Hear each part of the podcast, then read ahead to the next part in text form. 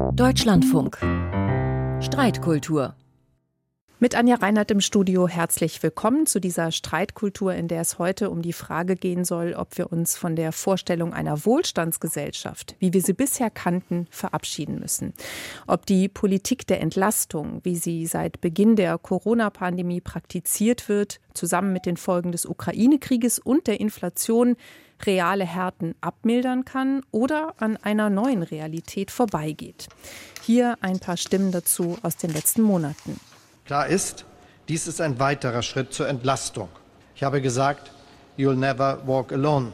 Ich würde sagen, wir machen im Moment eine äh, Operation, wenn man so will, am offenen Herzen mit, denn äh, die Energiewende und die Umstellung auf Nachhaltigkeit und äh, der Rückbau bestimmter industrieller Leistungen und die Einschränkung der Verkehrsleistungen etc. pp. Das läuft alles darauf hinaus, dass das Rückgrat der westdeutschen Nachkriegsgeschichte, nämlich nach dem Desaster des Nationalsozialismus, den gesellschaftlichen Wiederaufbau durch wirtschaftlichen Erfolg zu prämieren, das steht im Moment ein bisschen auf dem Spiel. Wir arbeiten mit äh, hohem Tempo daran, dass bei den Menschen und den Betrieben schon in diesem Jahr beim Gas etwas äh, sichtbar wird und dass wir auch zu Beginn des nächsten Jahres eine Versicherung an unser Land senden können, dass der Staat in dieser Krisenzeit mit die äh, finanziellen äh, Belastungen abfedert. Man wird sich auf das eine oder andere an Veränderungen deutlich einstellen müssen. Das ist klar. Die Frage ist, was ist davon wirklich zwingend notwendig und was äh, ist letztlich aufgrund von äh, politischen Fehlern eingetreten. Ist die Entlastungspolitik der letzten Monate richtig oder falsch? Dazu diskutieren heute die FDP-Bundestagsabgeordnete Linda Teuteberg, unter anderem außerdem stellvertretende Vorsitzende der Ludwig-Erhard-Stiftung. Guten Tag, Frau Teuteberg. Guten Tag, ich grüße Sie. Und Heinz Bude, Professor für Makrosoziologie an der Universität Kassel und Autor zahlreicher Bücher, zuletzt unter anderem Solidarität, die Zukunft einer großen Idee. Guten Tag, Herr Bude. Guten Tag, Frau Reinhardt. Zu Beginn jeder Streitkultur haben unsere Gäste die Möglichkeit, ihren Standpunkt kurz zu skizzieren. Danach gehen wir in die Diskussion. Frau Teuteberg, fangen Sie doch bitte an. Ja, ich finde Wohlstand für alle, das ähm, sollte weiterhin ein wichtiges Ziel sein. Dass sich unsere Debatten schon verändert haben, sieht man daran, wie der Begriff Entlastung verwendet wird. Der war bis vor kurzem in erster Linie ein Begriff davon, Menschen mehr vom äh, selbstverdienten Geld zu lassen und nicht so sehr dafür für Umverteilung. Ich finde Zumutungen, mit Zumutungen ist diese Krise und sind die vielen Krisen, mit denen wir gerade zu tun haben, definitiv äh, verbunden. Und darüber sollte auch offen gesprochen werden, weil wir eher einen Marathon als einen Sprint vor uns haben bei diesen Krisen und diesen Herausforderungen. Aber wichtig ist auch, dass man Zumutungen nicht zum Selbstzweck, zum Prinzip macht, ähm, sondern über Härten spricht, auch ehrlich darüber. Der Staat kann nicht alles abfedern, aber es ist gleichzeitig wichtig, äh, dass er gute Rahmenbedingungen setzt, um auch in einem verschlechterten, schwierigeren Umfeld gut wirtschaften zu können, damit wir auch viele Dinge uns weiter leisten können. Herr Bude, Ihr Eingangsstatement. Ich finde die Formel von einer Politik der Entlastung eigentlich nicht gut. Ich glaube, dass es nicht die Situation trifft. Ich habe auch den Eindruck, dass die Bevölkerung schon weiter ist, als die Politik das tut. Für die allermeisten ist klar, dass wir aus einer Zeit relativ paradiesischer Zustände in den letzten 10, 15 Jahren in eine neue Periode gegangen sind, wo viel neue Dinge zur Disposition stehen und im Grunde es eigentlich zu einer neuen Fokussierung der gesellschaftlichen Aktivitäten notwendig ist, eine Politik zu betreiben. Also nicht so sehr die Entlastung von Einzelnen, sondern die Fokussierung der Anstrengung aller. Und das ist der große Mangel des gegenwärtigen Politikentwurfs, dass das auf der Strecke bleibt. Natürlich kann man viel Geld ausgeben, man kann auch Schulden machen, meiner Ansicht nach, aber wir machen im Augenblick zu viel Schulden für eine konsumtive Politik, dass man versucht, eine Entschädigungslogik der Platz zu geben, und zu wenig investive Elemente darin enthalten sind. Jetzt sind hier, Frau Teuteberg, Herr Bude, mhm. schon ein paar äh, wichtige Begriffe gefallen. Der Begriff der Entlastung ja sowieso, äh, weil wir darüber ja auch sprechen, aber eben auch der Begriff der Zumutung, ähm, Gewinne, Verluste. Ich äh, möchte zu Beginn noch mal konkret fragen, Herr Bude, weil Sie das bei uns neulich auch im Programm äh, gesagt haben, dass wir eigentlich nicht mehr über eine Verteilung der Gewinne sprechen müssen, sondern wie wir Verluste gerecht verteilen. Ist das auch eine, ja, eine Sicht, äh, die die Politik genug sozusagen anvisiert? Ich denke, in mittlerer und langer Frist werden wir nicht nur in Deutschland, sondern auch in Europa in der Tat individuelle Wohlstandsverluste haben. Das heißt, dass die Art und Weise, wie vielleicht noch die Generation der Babyboomer wirtschaften konnte, wie sie sich individuell Vermögen anschaffen konnten, wie sie ihre langfristig eine Lebensorientierung entwickeln konnten, dass das nicht mehr so einfach gehen wird. Es wird eine Zumutung geben, was die Frage von individuellen Dispositionen betrifft, die aber, und das ist der entscheidende Punkt, einen Ausgleich finden könnte durch allgemeine Wohlfahrtsgewinne. Also die eigentliche Aufgabe der Politik für die, letzt, für die nächsten 20, 30 Jahre ist meiner Ansicht nach, die Zumutung von individuellen Wohlfahrtsverlusten mit der Aussicht auf kollektive Wohlfahrtsgewinne zu verbinden. Wobei, darüber bin ich mir im Klaren, dass diese Wohlfahrt für alle heute, wenn man zum Beispiel so einen Begriff wie den Klimawandel dabei in Betracht zieht, eine für die Einzelnen relativ unanschauliche Bedeutung hat. Und da deutlich zu machen, dass man den Klimawandel beispielsweise nicht hinkriegen wird, wenn die Deutsche Bahn nicht einigermaßen gut funktioniert. Ich glaube, die Fokussierung auf Gemeinschaftsaufgaben, die natürlich die Einzelnen etwas kostet, von Infrastruktur, wie wir heute moderner sagen, digitale Infrastruktur, Infrastruktur auf dem Lande, natürlich auch Mobilitätsinfrastruktur, das sind, glaube ich, die wirklich wichtigen Themen der nächsten Zeit. Frau Teuteberg, ist das etwas, wo Sie auch den Blick drauf richten? Zumutungen, Sie haben ja auch davon gesprochen, aber sind mhm. das auch die Zumutungen, äh, die äh, Sie meinen? Es geht ja hier auch um einen Zeitraum. Herr Bude hat von 20, 30 Jahren in der Zukunft gesprochen. Das sind Zeiträume, die mm, ja mit Legislaturperioden jetzt nicht so gut vereinbar sind. Trotzdem muss man sie in den Blick nehmen, das sehe ich auch so.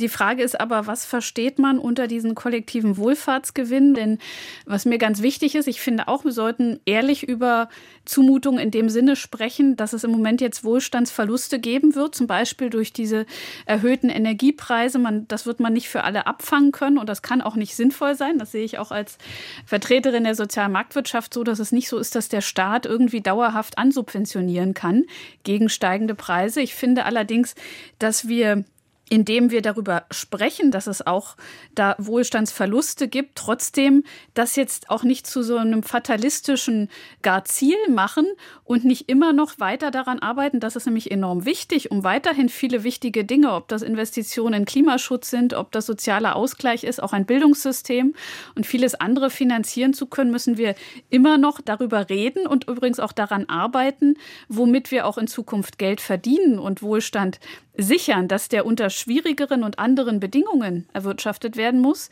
ist unbenommen. Aber wir sollten auch nicht so tun, als ginge es jetzt nur noch um das Umverteilen von einem Mangel, sondern auch daran arbeiten, Gleichwohl, was sind weiterhin sinnvolle Arbeitsplätze und auch neue Möglichkeiten, klima- und ressourcenschonender zu produzieren, aber nicht äh, davon abkommen, dass erstmal in der Regel erwirtschaftet werden muss, was man dann auch verteilen will. Zu so einer Kommunikation, finde ich, in der Krise gehört auch den Bürgern nicht vorzumachen, dass der Staat alles richten könne, sondern eher mit der Kommunikation auch ihre Fähigkeit, selbst wirksam zu werden und ähm, die Herausforderung anzunehmen, zu fördern, also sie nicht zu passiven Leistungsempfängern zu machen und damit sogar krisenanfälliger, sondern für unsere Krisenfestigkeit als Gesellschaft etwas zu tun. Ja, Sie sprechen, wenn ich das richtig verstehe, die Eigenverantwortung an. Das ist natürlich auch etwas, was Ihre Partei, die FDP, stark fördert.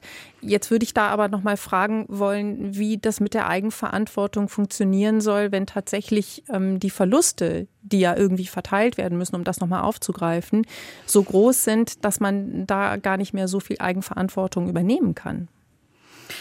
Nun, mit den eben ja sehr kritisch beleuchteten Entlastungspaketen wird ja einiges dafür getan, dass gerade ähm, viele, für die es besonders hart ist, mit den äh, aktuellen erhöhten Energiepreisen umzugehen, entlastet werden durch Umverteilung, durch äh, verschiedene Arten von Zuschüssen und von auch Subventionierung von Energiepreisen. Und gleichzeitig ist ja trotzdem wichtig, dass wir Bedingungen schaffen, in denen weiterhin auch im Rahmen des möglichen Wohlstand stattfindet und auch wirtschaftliche Wertschöpfung, weil Solidarität ja so ein Stichwort ist. Ich komme zum Beispiel ursprünglich aus dem ländlichen Raum in Brandenburg. Ich finde nicht, dass der Ruf nach einem neuen Euro-Ticket von einigen eine besonders solidarische Forderung ist, auch keine besonders klimaschützende. Denn wenn wir da vorankommen wollen, dass mehr Menschen die Möglichkeit haben, auf öffentliche Verkehrsmittel umzusteigen, dann brauchen wir eher mehr Angebot und Investitionen in Infrastruktur, als dass die Tickets billiger werden für diejenigen, die eh schon ein gutes Angebot vorfinden in großen Städten. Also dann müssen wir uns auch darüber äh, unterhalten, was sind die Prioritäten. Herr Bude, können Sie eigentlich mit dieser Nachkriegserzählung Wohlstand für alle als Soziologe noch etwas anfangen? Es ist schon das große Versprechen auch unserer Gesellschaft, dass wir für alle Lebenschancen schaffen, für alle Lebensmöglichkeiten schaffen und auch, dass in der Generationenfolge es möglich ist, das, was die Großeltern geschaffen haben, auch für die Kinder, für die Enkel noch relevant sein kann. Oder haben wir an einem richtigen Moment etwas verlangt oder etwas gegeben, was für allen zugutekommt. Und das ist mein Punkt. Die Gesellschaft ist weiter. Die allermeisten sind bereit, etwas herzugeben, wenn sie den Eindruck haben, dass es dann für alle besser wird. Dass wir in einer anderen Konkurrenzsituation in der Welt stehen dass wir sehen möglicherweise sogar, dass es unüberbrückbare Widersprüche, auch Kampfsituationen in der Welt gibt, kriegerisch untermauert und dass es auch Notwendigkeit zur Zusammenarbeit weltweit geben muss. Ich glaube, das ist den allermeisten Leuten klar. Und es ist auch allen klar, dass wir mit einem bestimmten Grundstock von industriellem Möglichkeiten, die jetzt durch digitale Kompetenzen und digitale Strategien erweitert worden sind, relativ gut gefahren sind in Deutschland. Aber dass wir offenbar den Augenblick verpasst haben, durch öffentliche Investitionen, aber auch durch private Investitionen innerhalb der Unternehmen weiterzukommen, uns gut aufzustellen, um einer neuen Lage in der Welt gerecht zu werden. Und diese Bereitschaft abzugeben für etwas Gemeinsames und nicht nur zu sagen, wir, vor allen Dingen, wir müssen jetzt versuchen, dass die Leute bei der Stange bleiben, das ist nicht wirklich der Punkt. Der Punkt ist, dass eine Fokussierung der Politik für die Leute deutlich wird, dass man sagt, wir sind schon bereit, was herzugeben, wenn wir denn sehen, dass das für alle eine günstigere Ausgangsposition schafft. Und da glaube ich einfach, ist schon die Rhetorik, die wir im Augenblick fahren, die falsche. Nochmal, ich habe den Eindruck, wir geben zu viel Geld konsumtiv aus mhm. und es bleiben zu wenig investive Mittel übrig. Also was das Konsumtive angeht, ähm, sehe ich das auch so. Wir brauchen da, mindestens jedenfalls finde ich die Bereitschaft, deshalb darüber zu sprechen, was sind Prioritäten und nicht so eine Haltung zu fördern, als könnten wir Geld ausgeben, als gäbe es kein Morgen.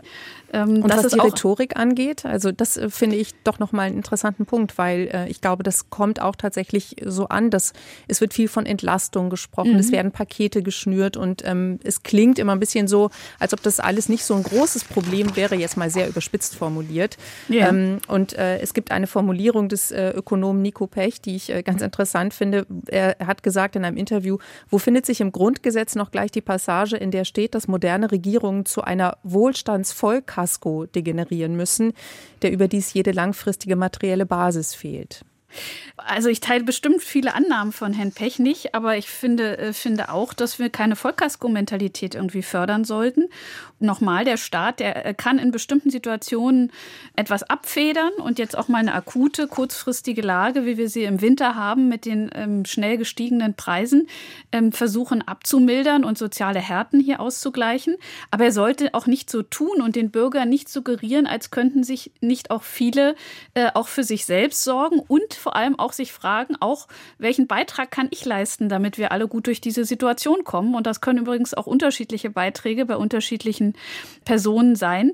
Aber sozusagen auch darauf zu setzen, dass die allermeisten Menschen auch äh, etwas beitragen können und dass man sie auch als erwachsene Menschen sieht, nicht als ähm, sozusagen passive Empfänger von Hilfe und wie Kinder, die man anspricht, sondern als erwachsene Menschen, mit denen man darüber reden kann, was jetzt ähm, die Probleme, die Herausforderungen sind, die Notwendigkeiten und auch ihr Beitrag in dieser Situation. Aber um ich glaube, die Differenz zu Frau Teuteberg, ist schon die Frage der von Staat, vom Staat ausgehenden investiven Tätigkeit.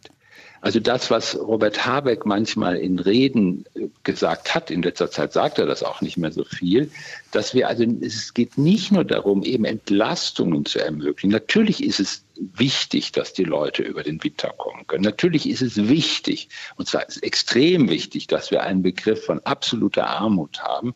Das heißt, dass es nicht, nicht hinnehmbar ist, dass die Menschen Angst vor der Kälte haben müssen im Winter, wenn sie Geringverdiener sind. Das ist absolut richtig.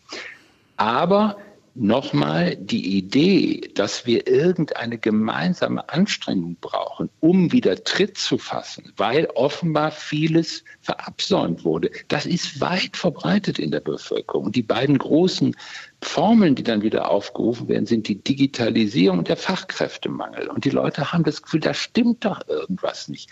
Das muss doch irgendwie neu zusammengebracht werden können, dass die jungen Leute, die äh, auch leistungsbewusst sind und leistungsbereit sind. Und gerade die jungen Leute, die in der Erstwählern äh, sogar FDP gewählt haben, das, da hat die FDP ja überraschende äh, Erfolge gehabt bei der letzten Bundestagswahl, die wollen als solche angesprochen werden und auch in ihrer Leistungsbereitschaft für das Allgemeine angesprochen werden. Und das ist, glaube ich, etwas, was im Augenblick in der Politik zu kurz kommt, weil man immer darüber redet, was können wir uns noch leisten an allgemeinem Geld, was können wir uns nicht mehr leisten wir können uns sehr viel mehr leisten, wenn es eine Fokussierung auf die grundsätzlichen Fragen geht, die uns alle voranbringen würden.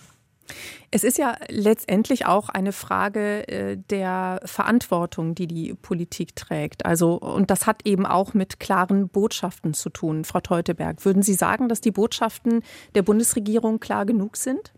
Wir haben ja über You Never Walk Alone indirekt jetzt gerade schon gesprochen. Ich denke, es ist wichtig, einerseits Zuversicht zu geben, dass harte soziale Lagen jetzt abgefedert werden im Winter. Aber ich finde auch, äh, es wäre gut und wichtig, stärker auch anzusprechen, dass es auch nicht nur darum geht, jetzt immer mit staatlicher Hilfe etwas auszugleichen, sondern auch mehr darüber zu reden, was erfordert das von uns und das in allen Politikbereichen. Das betrifft natürlich die Außen- und Verteidigungspolitik. Da wurde es zunächst ganz besonders stark thematisiert, aber es betrifft auch viele andere Bereiche.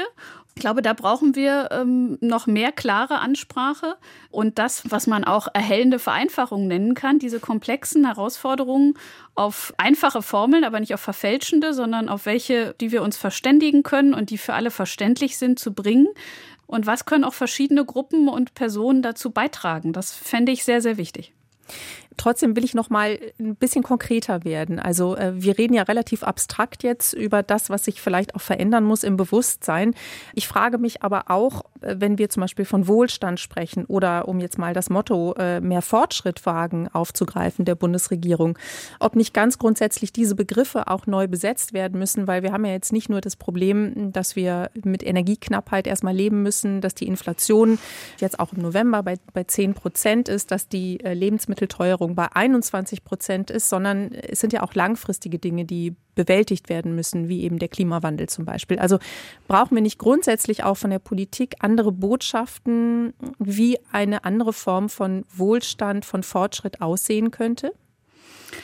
Ich glaube, es wäre schon gut, wenn bei vielen ein stärkeres Bewusstsein dafür wäre, wie vielfältig und komplex schon heute Wohlstand ist. Also ich höre leider oft so eine Romantik des Rückgangs für den Rückgang von Wohlstand, etwa der aktuelle Bestseller von Ulrike Herrmann, wenn da einfach mal so in den Raum gestellt wird, man könne doch auch wie 1978 leben und das sei doch ganz gut, dann ist das ziemlich unterkomplex. Die meisten Menschen, die da mal ein bisschen, wenn sie ein bisschen länger drüber nachdenken und nicht irgendwie so ein oberflächliches Bild davon haben, wie erinnern sie sich an 1978, sondern sich fragen, wie wäre es, wenn ich in diesem Jahr einen Schlaganfall gehabt hätte oder Prostatakrebs bekommen hätte? Und welche Behandlung hätte ich damals bekommen und bekomme ich heute, dann eröffnet sich nochmal eine andere Perspektive darauf, dass Wohlstand nicht nur irgendwas ist, was manche so verächtlich machen und irgendein unnötiger Konsum, sondern dass das auch viel mit Lebenschancen und mit äh, ganz vielen Optionen und Innovationen, die entwickelt werden, zu tun haben, die auch real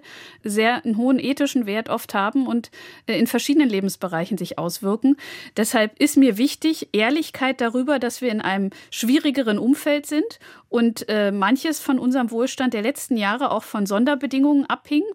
Man sollte nur umgekehrt jetzt nicht in so eine Haltung verfallen, als sei es unwichtig, dass man noch Wertschöpfung generiert und dass wir auch ähm, ein erfolgreiches Wirtschaftssystem brauchen unter veränderten Bedingungen und bei dem man auch daraus lernt, nicht mehr sich so abhängig zum Beispiel von einzelnen Lieferanten zu machen.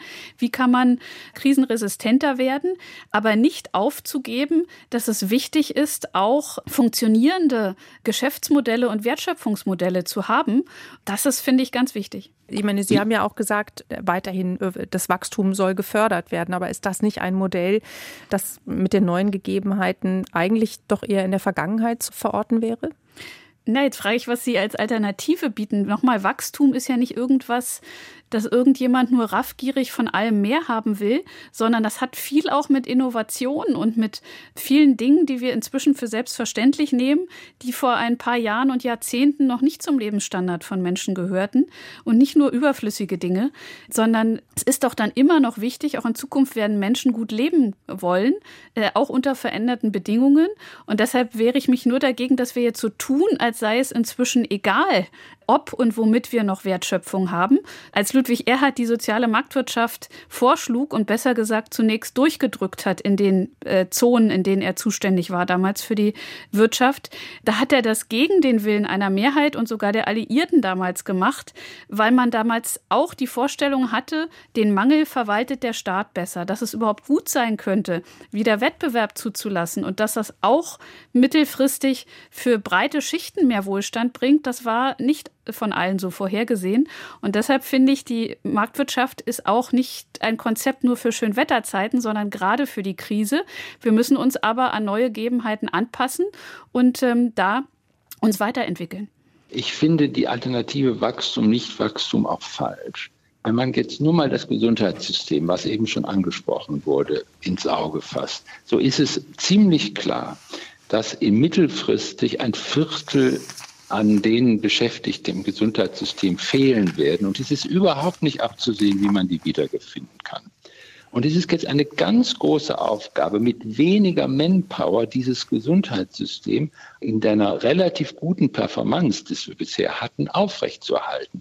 Das sind die Anstrengungen, mhm. die notwendig sind. Und das ist etwas, was gar, wo man gar nicht sagen kann, es geht jetzt nicht darum, irgendwie weniger Wachstum zu haben, sondern, wenn Sie sollen, eine Intensivierung des Wachstums vorzunehmen und nicht von der Extensive, von einem extensiven, sondern eher von einem intensiven Wachstum zu reden, gerade was das Gesundheitssystem betrifft. Oder schauen Sie das in den Handwerksbetrieben. Die Handwerker und Handwerkerinnen sagen natürlich, wir könnten viel mehr Geld verdienen, wenn wir denn überhaupt Lehrlinge hätten, wenn wir junge Menschen hätten, die in das Handwerk gehen würden und damit auch was anfangen können mit diesem Tool. Und auch da ist wieder staatlich, eine staatliche Aufgabe, dafür zu sorgen. Das sagen die mit Recht, mit gewissem Recht. Ihr müsst uns helfen. Die sind ja auch nicht so blöd zu sagen, dass der Staat ihnen nicht backen kann, die Leute, die sie brauchen können. Aber dass die Anstrengung existiert, dass da auch etwas getan werden muss, dass die, die jungen Leute bekommen, die sie brauchen. Also in einem Wissen wir, dass es gar keine Idee geben wird, dass wir das noch schaffen. Da muss das System sich selber verändern. Und bei den Handwerkern auch den Eindruck für sie zu gewinnen, sie, sie haben eine Adresse in der Politik, die ihre Probleme wahrnimmt und dass das in einer gemeinsamen Anstrengung gewältigt werden kann. Denn was wir im Augenblick haben, ist, dass sich viele Gruppen auch in ihren organisierten Interessen ein bisschen von den allgemeinen Angelegenheiten verabschieden. Das Handwerk tut es tendenziell. Ich sehe auch deutliche Tendenzen bei den Ärzten im Gesundheitssystem, bei den niedergelassenen Ärzten, die sich abwenden, die sagen, ach, wir, wir erwarten uns eh nichts von der Situation. Es wird nur eine ausgleichende Politik Gefahren. Aber die Probleme, vor denen wir stehen, die, die bleiben uns überlassen. Und das sehe ich als Gefahr an. Die eigentliche Gefahr ist nicht nur, dass wir weniger haben, sondern die Gefahr ist auch, dass es nicht mehr den Eindruck gibt, dass wir durch gemeinsame Anstrengungen was gewinnen könnten. In der Streitkultur diskutierten heute die FDP-Bundestagsabgeordnete Linda Teuteberg, stellvertretende Vorsitzende der Ludwig-Erhard-Stiftung, und der Soziologe Heinz Bude über die Frage, ob die politische Rhetorik der Entlastung richtig ist. Im Anschluss an diese Sendung hören Sie Kultur heute. Danke für Ihr Interesse, sagt Anja Reinhardt.